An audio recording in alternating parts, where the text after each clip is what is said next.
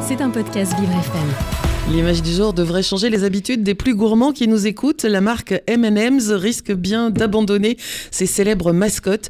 Les personnages seraient trop politiques et trop woke pour les conservateurs américains. Oui, le marketing faisant bien son travail, on les voit partout hein, depuis des années. Elles nous donnent envie de céder à la tentation et nous font même parfois un peu rire. Mais jusqu'à nouvel ordre, M&M c'est désormais sans mascotte. Alors on peut y voir là une sorte de cancel culture inversée puisque sous la pression de la droite conservatrice américaine, le confiseur a dû céder. La faute à l'arrivée en septembre dernier d'un nouveau membre de la famille qui s'appelle Violet.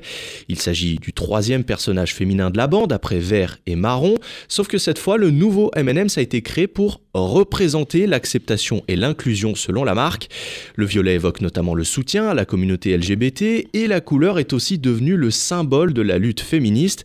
Bon alors chez nous, jaune et rouge sont les mascottes qu'on voit le plus et comme a priori elles n'ont rien à se reprocher, on ne sait toujours pas vraiment si elles seront supprimées des sachets ou des pubs à la télé.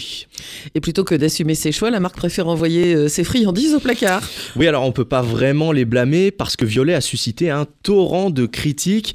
On accuse la marque de politiser une friandise et ça, ça ne passe pas du tout. Les M&M's Walk sont de retour, c'est insurgé Tucker Carlson, l'un des présentateurs vedettes de la chaîne Fox News, connu pour ses prises de position très conservatrices. Il a déclaré que Violet était obèse en référence à sa forme ovale plutôt que ronde. Ça vole très haut, invisiblement hein, du côté de Fox News et ça n'est pas fini.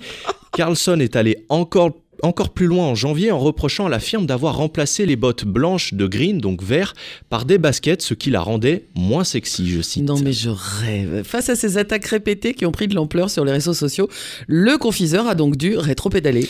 C'était la dernière chose que nous voulions parce que notre objectif est de rassembler les gens, regrette l'entreprise. Mais maintenant, nous avons compris, même les chaussures d'un bonbon peuvent susciter la polarisation.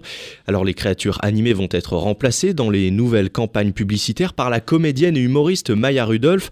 Alors pas certain hein, que l'effet soit aussi efficace qu'avec les célèbres personnages, mais à l'approche du Super Bowl le 12 février prochain et l'annonce d'une publicité surprise au moment de la mi-temps, certains médias américains se demandent si, si, euh, si, ça ne serait pas un énorme coup de pub. Ah. Voilà, ça pourrait être ça. Donc nous avons donc là une image du jour d'apparence anodine, mais qui visiblement pour certains est très très mal passée.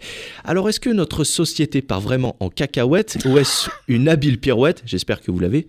Oui. Euh, la réponse, eh bien en tout cas, on l'aura dans trois semaines, Dominique. Joli, très joli, je l'ai, je l'ai, la cacahuète. L'image du jour de Jérémy Desiderati m'a donné faim et est à retrouver en podcast sur vivrefm.com. Merci Jérémy, d'autant plus que il y a aussi des, des peluches en forme de ces mascottes. C'est ça, il y a tout J'en ai un- encore vu dans, le, cou- dans les couloirs de, de, de, de, de- de- d'OVE, le, le centre où nous avons nos locaux hier. Donc, Il y a euh, tout un merchandising. c'est donc, ça. euh, Est-ce qu'ils vont tout remplacer? On, on saura ça euh, prochainement. C'était un podcast Vivre FM. Si vous avez apprécié ce programme, n'hésitez pas à vous abonner.